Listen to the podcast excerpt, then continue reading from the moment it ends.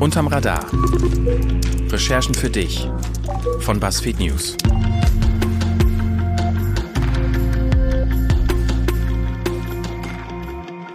Hallo zusammen, schönen guten Tag an den Endgeräten. Hier ist Unterm Radar, der Recherche-Podcast von BuzzFeed News in Deutschland mein Name ist Markus Engert. Und mit mir im Studio, äh, mit mir im Studio, und mit mir im Studio sitzen meine Kollegin Pascal Müller. Hallo. Und mein Kollege Daniel Treppe. Hallo. Hallo. Und naja, wir drei haben ein ganz schlechtes Gewissen. Wir gucken ganz betröppelt auf den Tisch alle und keiner traut sich so richtig äh, zu sagen, was eigentlich los war, denn unsere Sommerpause ist ein bisschen ausgeartet. Wir haben jetzt ein paar Monate lang gar keinen Podcast gemacht, weil immer irgendjemand im Urlaub war oder krank war oder auf Recherche war oder jedenfalls irgendwie nicht hier war. Und dann hat es halt irgendwie nicht so richtig geklappt und das tut uns wahnsinnig leid, aber jetzt ist es endlich soweit. Wir machen eine neue Folge und reden heute über zwei Sachen. Mit Pascal habe ich recherchiert, warum es in Deutschland vollkommen legal ist, K.O.-Tropfen zu bestellen und das, obwohl damit hunderte Menschen betäubt werden, missbraucht werden, manche werden sogar getötet damit. Und mit Daniel sprechen wir über eine gemeinsame Recherche, die wir mit den lieben Kollegen von Wise gemacht haben. Wir haben zusammen veröffentlicht, was Kollega in seinem Alpha-Mentoring so für 2000 Euro an die Leute bringt, die nicht so richtig wissen, wohin mit sich. Und naja, nachdem Kollega und seine Geschäftspartner uns mehr als ein Dutzend Abmahnungen deswegen geschickt haben, dachten wir, das ist doch ein wunderbares Beispiel, mal zu erzählen, warum eine Redaktion ohne Anwälte manchmal eben auch nicht so richtig kann. Wie der Sprechgesang von Kollega so klingt, könnt ihr euch selber anhören, aber wie dieser Podcast in den nächsten Minuten so klingt, das können wir euch zeigen. Nämlich so. Kollega ist ein deutscher Musiker, ein Rapper und ein unglaublich kluger, erfolgreicher, smarter, einfach ultra mega über Astro Turbo geiler, super duper Erfolgstyp.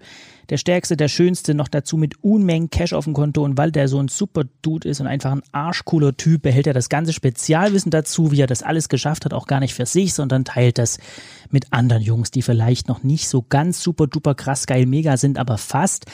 Die können dann nämlich das Alpha-Mentoring buchen. Dann gibt's Nachhilfestunden vom Super-Duper-Kollega für den Schnäppchenpreis von gerade mal 2000 Euro. Dann dauert's nur wenige Tage und man kann auch einen ganz dicken Bizeps in die Kamera recken und dabei Zigarre rauchen. Wenn Sie jetzt denken, so geil klingt das alles irgendwie gar nicht, dann haben Sie recht. Das haben nämlich unsere Kollegen Paul Schwenn und Johann Vogt rausgefunden in einer gemeinsamen Recherche von Weiß und BuzzFeed News haben wir das veröffentlicht. Daniel, für alle, die das nicht gelesen haben, was hat es mit diesem Alpha-Mentoring denn auf sich und warum muss sowas 2000 Euro kosten? Also erstmal finde ich super, wie du es beschrieben hast, wie du den netten Kollegen Kollega beschrieben hast. Fasst alles richtig gut zusammen. Ich versuche trotzdem noch ein bisschen ins äh, Detail zu gehen. Also im Kern ist es so, dass Kollega Videotutorials anbietet und einen wöchentlichen Boss-Call, so nennt es sich, wo er dann den Leuten konkret Infos gibt, wie sie ihr Leben leben können. Ähm, dazu gibt es eine Facebook-Gruppe, in der zum Zeitpunkt unserer Recherche gut 150 Leute drin waren. Ähm, ja, und warum das 2000 Euro kosten muss, das weiß ich ehrlich gesagt auch nicht so richtig. Also wir sollten so viel bezahlen, so wurde es uns im Verkaufsgespräch gesagt. Und wenn wirklich alle so viel bezahlen mussten, wie wir bezahlt haben, dann haben die schon ein paar hunderttausend Euro damit gemacht. Nur mit diesem, wir reden mit Dudes über Dudes. Wir haben so ein paar Videos produziert und du kannst mhm. einmal die Woche vom Boss hören, wie die Welt so läuft. Wie haben die beiden Kollegen das denn recherchiert? Wie haben die gearbeitet? Also Paul Schwenne und Johann Vogt sind freie Journalisten, die auch viel Musikjournalismus machen, auch sehr guten Musikjournalismus und haben, haben halt Kollegen im Blick gehabt und haben auch auf Instagram und auf anderen Plattformen gesehen, da läuft irgendwas, der bietet so ein Mentoring an, Teilnehmer äußern sich dazu, Hashtag Alpha Mentoring, haben das beobachtet über einige Wochen und fand das alles ein bisschen weird, komische Aussagen, teils sehr verschwörungstheoretisch, sehr so ein bisschen Guru-Sektenmäßig, haben gedacht, okay, das müssen wir uns genauer angucken, haben uns das gepitcht, wir haben uns das angeschaut und haben entschieden, okay, dann lass uns doch da verdeckt selber mitmachen.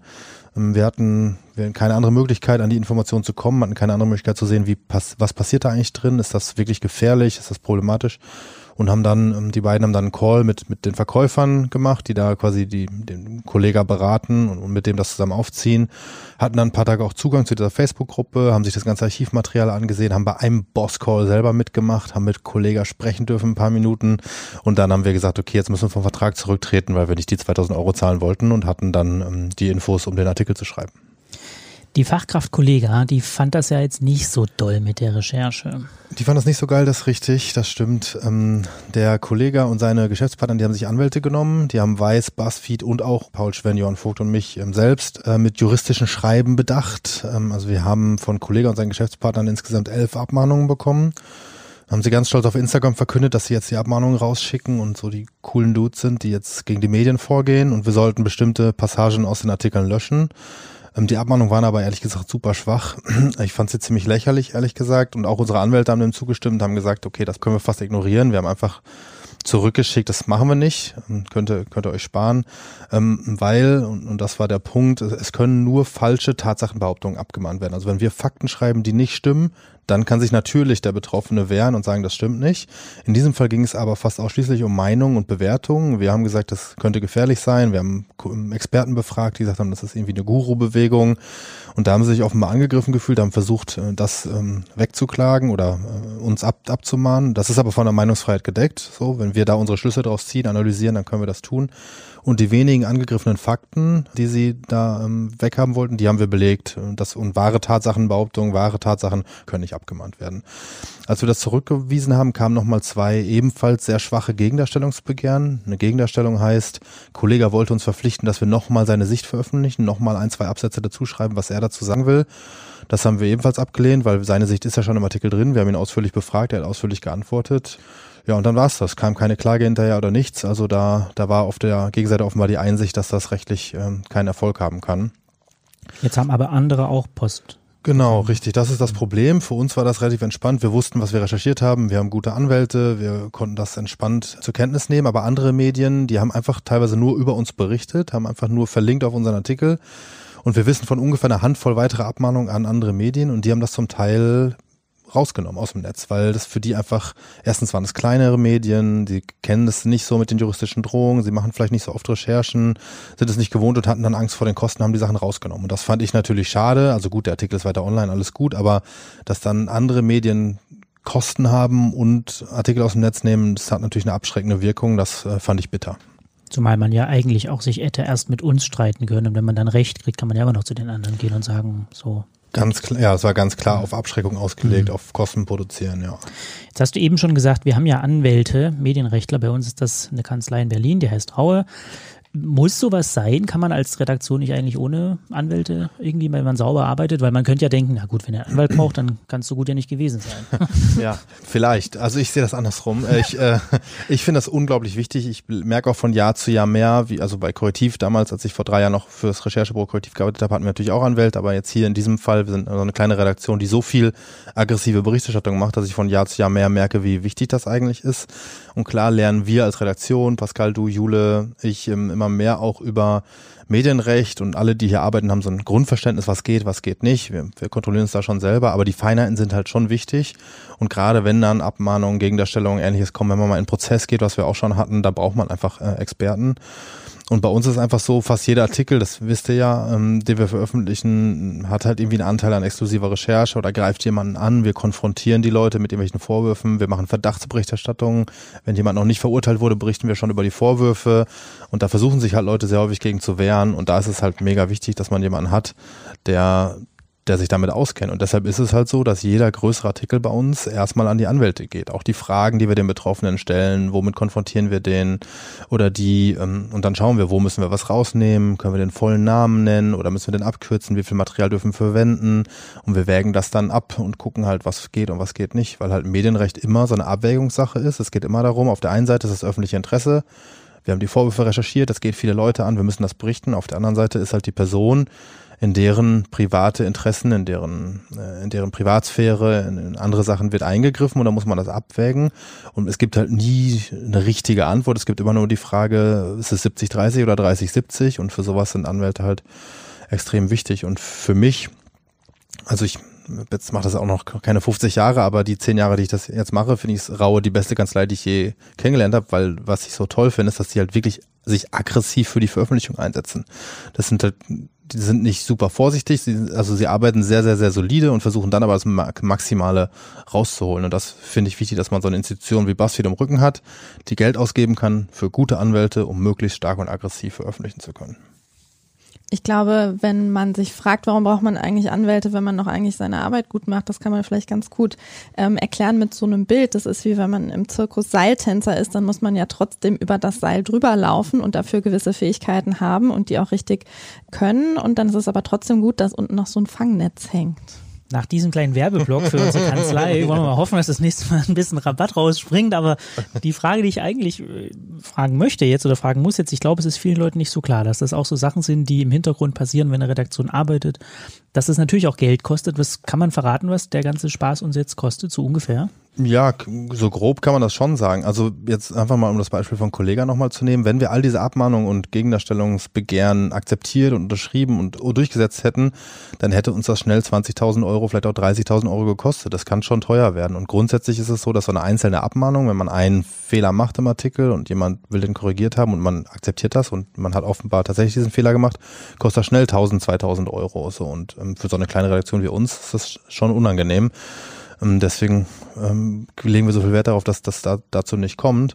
Und dazu kommen natürlich bei uns die Kosten, die wir dann regelmäßig haben. Also wenn wir dann sagen, okay, so ein großer Artikel, jetzt irgendwie nächste Woche was Großes veröffentlichen, was ein paar tausend Wörter lang ist, ähm, 10, 15 DIN A4 Seiten, wenn das ein Anwalt gegenliest, ähm, dann dauert das halt auch schon mal ein, zwei, drei Stunden und so ein guter Anwalt kostet halt auch einfach ein paar hundert Euro die Stunde. So, und dann, dann kann man sich ausrechnen, dass das schon ein Budgetposten ist, der relevant wird. Jetzt haben wir eben schon mal ähm, angedeutet, ob es diese Anwälte überhaupt braucht, mal die Gegenfrage gestellt. Wenn man eine recherchierende Redaktion ist, kann man es denn verhindern, dass man Post bekommt von gegnerischen Anwälten? Also jeder, der sich einen Anwalt nehmen möchte, kann das tun. Jeder kann uns alles schicken, was er will. jeder, der in unserer Berichterstattung stattfindet, kann uns natürlich Abmahnungen schicken, kann Gegendarstellungen versuchen zu schicken. Die Frage ist nur, ob das berechtigt ist. Deswegen ähm, kommt es darauf an, dass wir sauber arbeiten und solche Dinge dann selbstbewusst zurückweisen können. Und wenn man so versucht, so aggressiv zu berichten wie wir, dann braucht es definitiv Anwälte meiner Ansicht nach, damit wir dann diese Sachen auch sauber zurückweisen können. Und ähm, ich finde, das ist äh, gut, das ist normal, das funktioniert alles. Ähm, das Problematische ist nur, wenn die Gegenseite falsche Dinge über unsere Recherche behauptet äh, und diese dann an ein Gericht schickt und dieses Gericht uns nicht anhört, sondern einfach nur das Schreiben der Gegenseite sich anschaut und sagt, okay, das, das passt, das stimmt und dann Teile eines Artikels verbietet. Das ist früher regelmäßig vorgekommen. Ist nicht mehr so jetzt, ne? Genau, früher war es so, Gerichte haben einfach nur die Gegenseite gehört und haben dann den Artikel verboten und jetzt äh, gibt es ein Urteil vom Bundesverfassungsgericht, das der Spiegel und das Recherchebüro Korrektiv erkämpft haben, das sagt, Gerichte müssen uns als Medien zunächst anhören. Und dann kommen wir mit unseren Anwälten und sagen, nee, das ist so und so, sehen wir anders. Dann sind unsere Chancen sehr viel größer und das hilft uns sehr. Gut, also diese sehr gute anwaltlich geprüfte Recherche heißt Undercover in Kollegas Alpha Mentoring. Die findet man, wenn man genau diesen Titel sucht. Undercover in Kollegas Alpha Mentoring. Wer uns Tipps geben will, was andere Rapper so treiben in ihrer Freizeit, schreibt uns eine Mail an recherche.buzzfeed.com oder anonym tipps.buzzfeed.com. Ja, damit kommen wir zu unserem zweiten Thema für heute. Ich übernehme die Moderation, weil Pascal und Markus recherchiert haben, die K.O.-Tropfen. Man riecht sie nicht, man schmeckt sie nicht und wenn man sie bemerkt, ist es meistens schon zu spät, hat mir Markus hier ein Skript geschrieben. Ich finde, das trifft es sehr gut. Unter dem Einfluss von K.O.-Tropfen werden nämlich seit Jahren Menschen missbraucht, meist sind es Frauen. Und als Markus eines Tages vor einigen Wochen in die Redaktion kam und gefragt hat, warum die eigentlich nicht verboten sind, diese K.O.-Tropfen, da haben wir gedacht, ja, dass das eigentlich eine ziemlich spannende Frage ist. Also haben Markus und Pascal sich das Thema mal angeschaut. Habt ihr die Antwort gefunden? Leider nein. Nee. Könnt ihr trotzdem was dazu erzählen? Ja, also äh, zunächst muss man mal unterscheiden, dass es ähm, bei K.O.-Tropfen, also K.O.-Tropfen sind sehr, sehr viele Stoffe, die, über die wir jetzt ähm, uns informiert haben, über die wir recherchiert haben. Da geht es um GHB und GBL. Ähm, GHB ist ein Stoff, der verboten ist, der auch unter das Betäubungsmittelgesetz fällt und GBL ist ähm, erlaubt. Das kann man in Deutschland ähm, kaufen oder beziehungsweise nach Deutschland bestellen. Ähm, jetzt ist die Krux an der Sache, dass wenn ein Mensch GBL zu sich nimmt, dann wird es im Körper ziemlich schnell umgewandelt in kürzester Zeit zu GHB. Das heißt sozusagen, dieses Verbot wird äh, ziemlich schnell umgangen durch diese kleine chemische Änderung. Und ja, das sind sozusagen die Stoffe, um die es sich hier überhaupt dreht. Ähm, die werden natürlich nicht nur genommen, um Leute zu betäuben, sondern auch als Rauschmittel, als Drogen. Und das sind die beiden Stoffe, die am häufigsten quasi dann vorkommen. Das sind so die wichtigsten beiden, in, wenn man von K.O.-Tropfen spricht. Also generell ist es schwierig, über Zahlen zu reden. Man weiß nicht genau, ob die am häufigsten vorkommen. Es sind auf jeden Fall die, die am meisten diskutiert werden, über die ähm, am meisten bekannt ist auch und über die auch Statistiken erhoben werden, wenn es denn welche gibt. Aber es gibt natürlich noch viele andere Stoffe, ähm, die auch zum Betäuben von Menschen in ähnlicher Art und Weise genutzt werden, die ich jetzt hier nicht nenne, aus Gründen. Jetzt hast du gerade schon gesagt, dass einer der Stoffe verboten ist, der andere aber erlaubt. Und der Erlaubte wandelt sich ganz schnell um in den Verbotenen im Körper, also hat den gleichen Effekt, dann macht das Verbot ja eigentlich keinen Sinn. Ja, das sehen auch ähm, einige Betroffene so ähm, und auch Frauenberatungsstellen, mit denen wir gesprochen haben. Wir haben sehr viele Frauennotrufe zum Beispiel in, in, in Deutschland ähm, gefragt, wie sie das sehen und ähm, da gab es unterschiedliche Antworten. Einige fragen sich, warum ist das eigentlich nicht verboten, weil man müsste doch wenigstens irgendwas tun, damit man eben nicht so ganz so einfach Zugang hat. Ähm, allerdings haben auch einige gesagt, okay, wenn es jetzt eben diese ähm, chemische Änderung, wenn das so leicht geht, ähm, dann könnte man das Gesetz auch sofort wieder umgehen und sozusagen einen neuen Stoff ähm, suchen, finden, ähm, mit dem das genauso funktioniert. Und diese Frauennotrufe und äh, Frauenberatungsstellen sagen aber gleichzeitig auch, das Problem ist eigentlich gleichbleibend groß. Manche sagen, es wird auch größer. Und ähm, wenn sie Aufklärungskampagnen dazu machen, melden sich sehr, sehr viele Frauen und, und Mädchen. Und wie groß das Problem ist, das weiß halt eben niemand. Also es ist sehr viel nebulöse Masse. Ja, jetzt hast du gesagt, bei Aufklärungskampagnen melden sich dann schon Leute, aber normalerweise irgendwie gar nicht so richtig. Warum ist das so? Das ist ganz einfach zu erklären, weil diese K.O.-Tropfen, wie man sie dann so im Umgangssprache nennt, bauen sich äh, ziemlich schnell ab und zwar nach acht bis zwölf Stunden. Das bedeutet, dass man die sehr, sehr schnell nicht mehr nachweisen kann.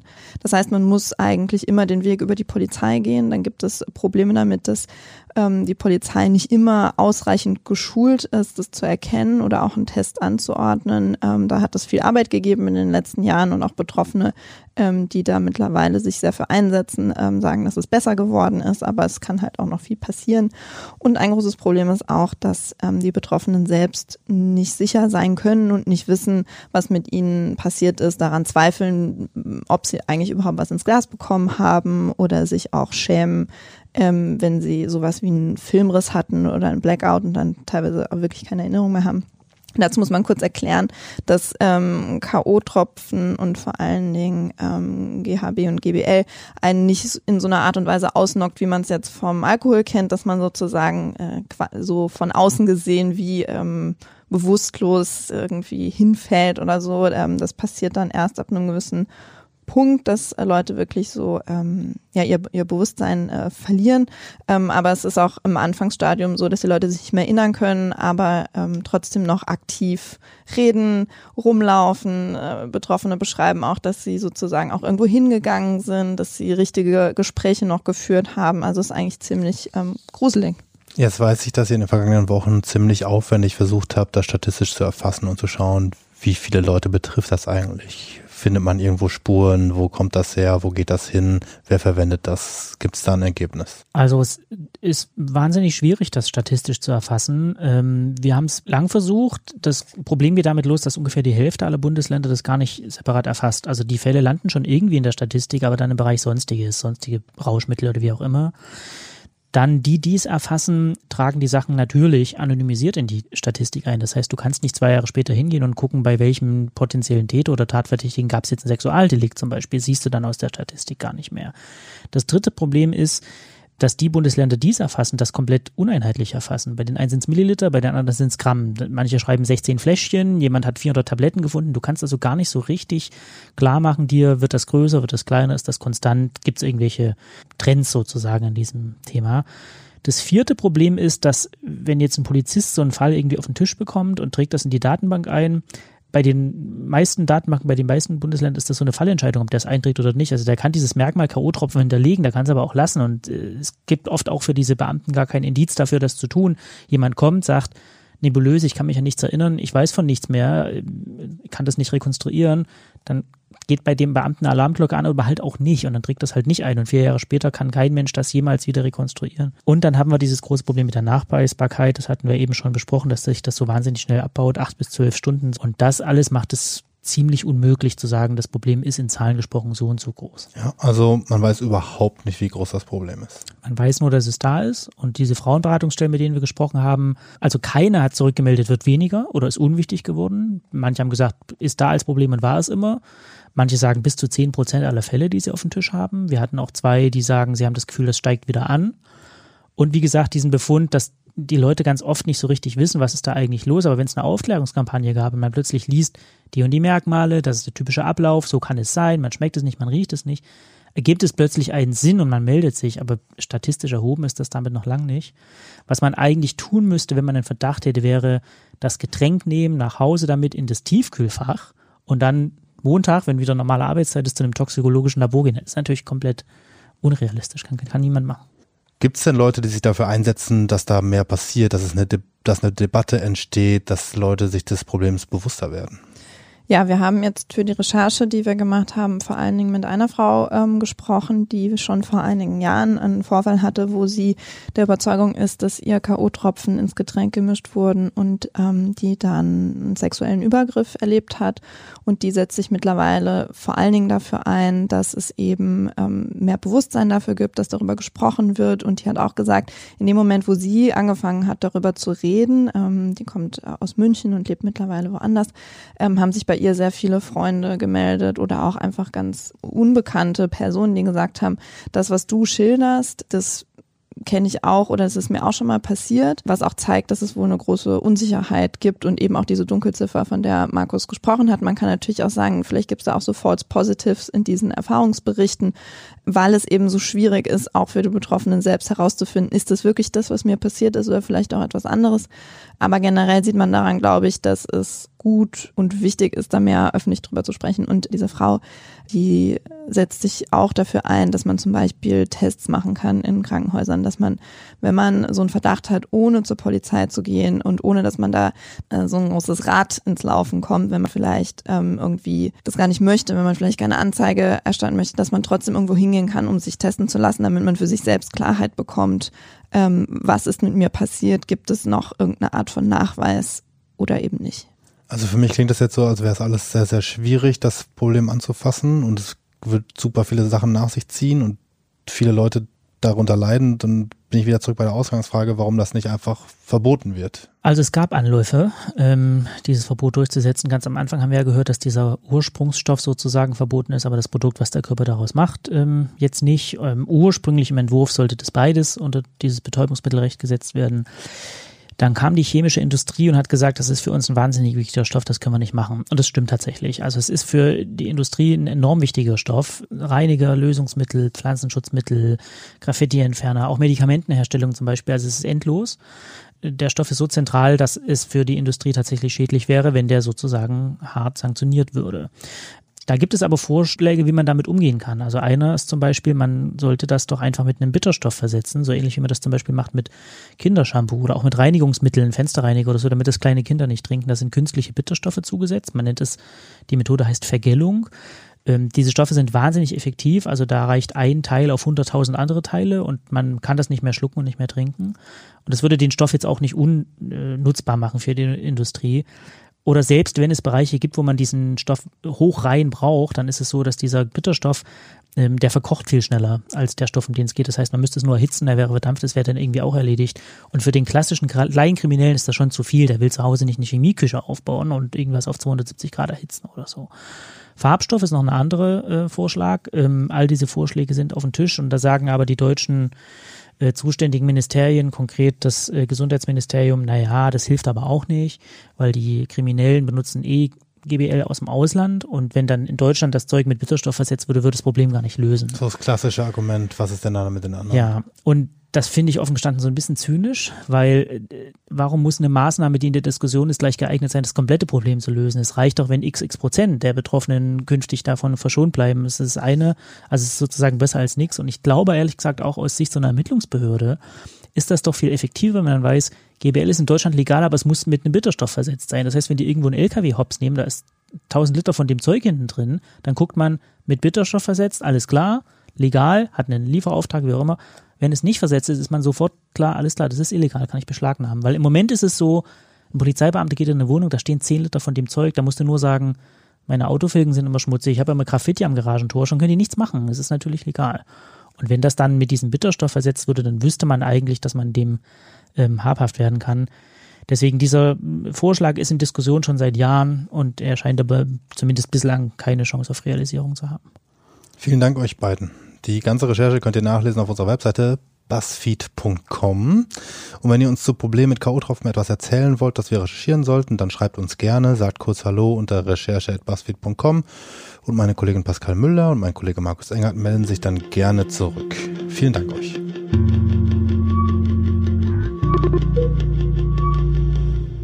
So, auch wenn es jetzt schon ziemlich lang her ist, Traditionen soll man ja pflegen und in unserem Podcast ist es ja eine Tradition geworden, dass wir ganz am Ende uns so ein kleines bisschen offenbaren und mal verraten, was ist bei uns eigentlich alles schiefgelaufen. Mag jemand anfangen, diesmal in der kleinen Runde? Ich fange gerne an. Dann los. Bei einer Recherche, die wir kürzlich hatten, haben wir uns lange damit beschäftigt, lange äh, recherchiert, lange zusammengeschrieben, mit mehreren Reporterinnen und Reportern daran gearbeitet, mehrere Schleifen drin gehabt und ich war am Ende so, dass ich dachte, ja, das passt jetzt super, kann alles so raus, läuft, alles gut bis uns dann aufgefallen ist, dass da noch ein, zwei Sachen drin waren, die nicht ganz gepasst haben. Und dann sind wir langsam unsicher geworden und haben beschlossen, okay, bevor da jetzt irgendwas drin ist, was nicht passt, setzen wir lieber nochmal jemanden dran, in dem konkreten Fall Markus, äh, der sich das komplett alles nochmal von vorne bis hinten anguckt und jede einzelne Sache durchprüft. Und ähm, das ist so, ich sehe das als Fehler, weil ich ähm, das Gefühl habe, dass das hin und wieder passiert. Mir im konkreten Fall dann passiert, dass ich sage, nee, so dass wir haben das jetzt gut gelesen, wir haben das gut diskutiert, wir wissen sehr genau Bescheid, was da eigentlich, äh, was da eigentlich drin steht. Wir haben seit Wochen das Ganze im Kopf, dass man dann aber nicht nochmal diese letzte Runde dreht und sagt, jetzt kommt nochmal ein Kollege oder eine Kollegin, die sich nie damit beschäftigt hat und die guckt mit den Augen äh, eines, wie es man so nennt, so Devil's Advocate, so mit, mit den gegnerischen Anwaltsaugen drauf und checkt das mal genau durch. Da muss man sich zu zwingen, auch wenn es nervig ist, auch wenn es nochmal zwei Tage sind, auch wenn das einen Kollegen dann rausreißt aus anderen Projekten. Und das war auf jeden Fall so mein Fehler, dass das durchgegangen wäre, wenn das nicht der Autorin nochmal aufgefallen wäre, dass da ein, zwei Dinge drin sind, die man sich nochmal angucken müsste. Das muss man, glaube ich, auch ein bisschen erklären, dass wir natürlich nicht so doof sind, um Fehler zu bemerken, könnte man jetzt meinen, sondern dass man dann irgendwann so tief drin ist in diesem Text und so den Wald vor lauter Bäumen nicht sieht und auch sein eigenes Wort natürlich gar nicht mehr auf die Goldwaage irgendwie legt, dass es einem schlicht nicht auffällt. Also man hat es zum hunderttausendsten Mal gelesen und schiebt einen Satz von hier nach da, aber so man denkt nicht inhaltlich darüber nach, was man da eigentlich zusammenträgt irgendwann. Und, und unser Ding ist natürlich noch, wir sind so klein, dass wir jetzt keine Struktur haben. Es gibt immer den einen, der den Text nochmal fact-checkt und es gibt immer die eine, die nochmal äh, auf Rechtschreibung prüft, sondern man muss immer die bei jedem Ding die Aufgaben neu im kleinen Team verteilen. Das macht es manchmal schwierig.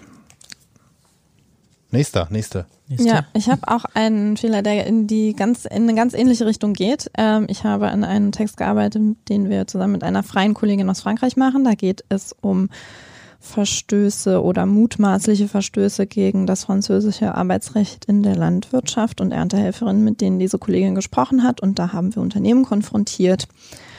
Und da haben wir einfach in der Konfrontation einen Fehler gemacht. Wir haben da etwas reingeschrieben, was wir noch nicht abschließend wissen.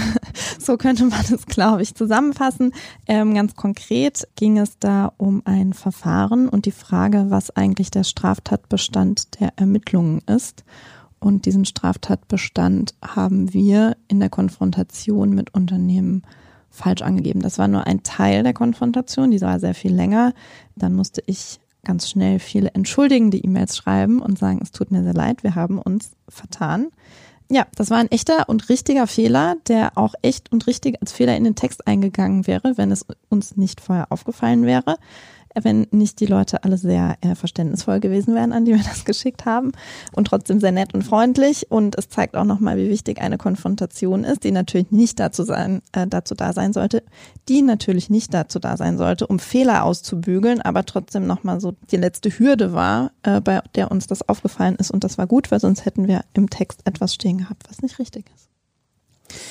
Ja, mein Fehler ist gar nicht so groß und ähm, weltbewegend wie euer beide äh, Fehlerchen. Danke für die Einschätzung. Ähm, ich bin, ich habe mich vor einer Weile verletzt und bin viel im Homeoffice und habe mir bislang äh, keine ordentliche Arbeitsroutine zurechtgelegt, wie man im Homeoffice funktioniert und merke, wie wahnsinnig schwierig es ist, äh, Arbeitszeiten einzuhalten, ein Konzentrationsniveau zu erreichen, nicht ständig die Waschmaschine ist noch viel wichtiger, du wolltest noch das von A nach B räumen, irgendwas und äh, lerne das gerade, weil ich relativ viel von zu Hause arbeite, wie äh, viel Disziplin das manchmal auch benötigt. Und ich habe mir viele Tipps abgeholt und ein Freund von mir hat mir empfohlen und es funktioniert für mich tatsächlich. Man muss sich ordentlich anziehen. Man muss raus aus der Schlabberhose und ordentlich anziehen und Straßenschuhe anziehen und dann schaltet der Körper auf so ein anderes Programm und dann geht der Tag los sozusagen und erst wenn man es geschafft hat, wieder rein in die Schlabberhose. Ja. Es hilft auch, die Wohnung schon vorher aufzuräumen, bevor man anfangen muss zu arbeiten oder einfach die Wohnung zu verlassen. Also es ist jedenfalls gar nicht so einfach, wie man so denkt. Schön, dass du dich auf dem Weg zur Effizienz befindest, Marc. Was für eine Botschaft zwischen den Zeilen.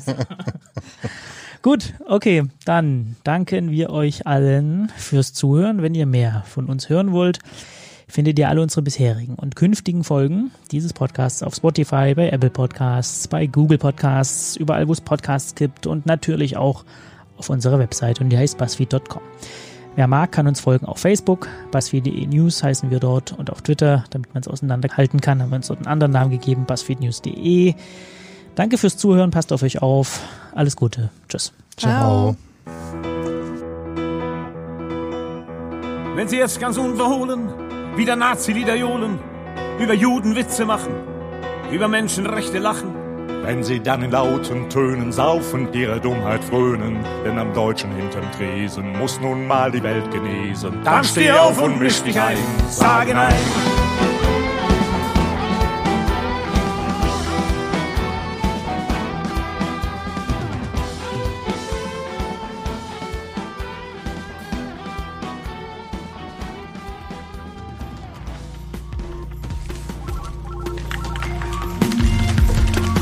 Unterm Radar. Recherchen für dich von BuzzFeed News.